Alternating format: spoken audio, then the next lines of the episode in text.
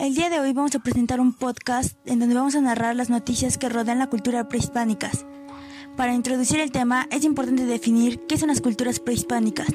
La cultura prehispánica es la historia de los pueblos que estaban situados en México y que dentro del territorio de los americanos se desarrollaron varias culturas. Después de esta breve explicación, comenzamos con el primer acontecimiento, la cultura prehispánica y su legado. Y la escritura. Dos logros culturales de los mesoamericanos fueron el calendario y la escritura. Sus astrónomos dividieron el año solar de 365 días en 18 veintenas. 18 por 20 igual a 360.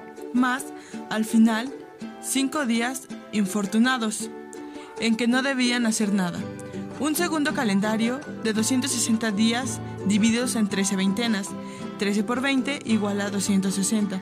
Servía para predecir el destino de las personas según el día de su nacimiento. En náhuatl se llama Tonalpohuali, cuenta de los destinos. Los pueblos mesoamericanos desarrollaron diversas formas de escritura. Las inscripciones más antiguas se han encontrado en Monte Albán y se supone de origen olmeca. Agricultura y la comida. La herencia más importante de Mesoamérica son los cultivos que desarrollaron sus habitantes y que se han extendido por el mundo. El maíz, la calabaza, el frijol, el aguacate, el jitomate, el tabaco, el hule, el cacao, el cacahuate, el amaranto, el chile y la chía son unos cuantos de estos productos.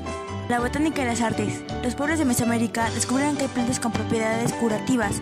Muchas siguen en uso, como la jalapa, el huayacán, la zarzaparrilla, la valeriana, la papaya y el árnica. También encontraron otros usos de las plantas. Por ejemplo, el palo de Campeche y el añil se utilizaban para teñir telas. Otro colorante muy importante, aunque no de origen vegetal, sino animal, es la grana cochinilla, que es insecto que vive en el nopal y produce un bellísimo color rojo.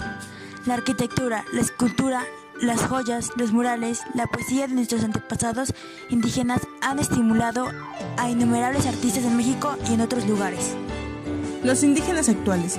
Actualmente hay por lo menos unos 6 millones de mexicanos que son indígenas. Existen muchas lenguas nativas, en total son 63 por lo menos. Cada una representa una cultura diferente y, por lo tanto, un legado cultural distinto. Los grupos indígenas tienen costumbres y autoridades propias. También tienen su forma de vestir. Lo que más los distingue y les da unidad es que hablen su lengua.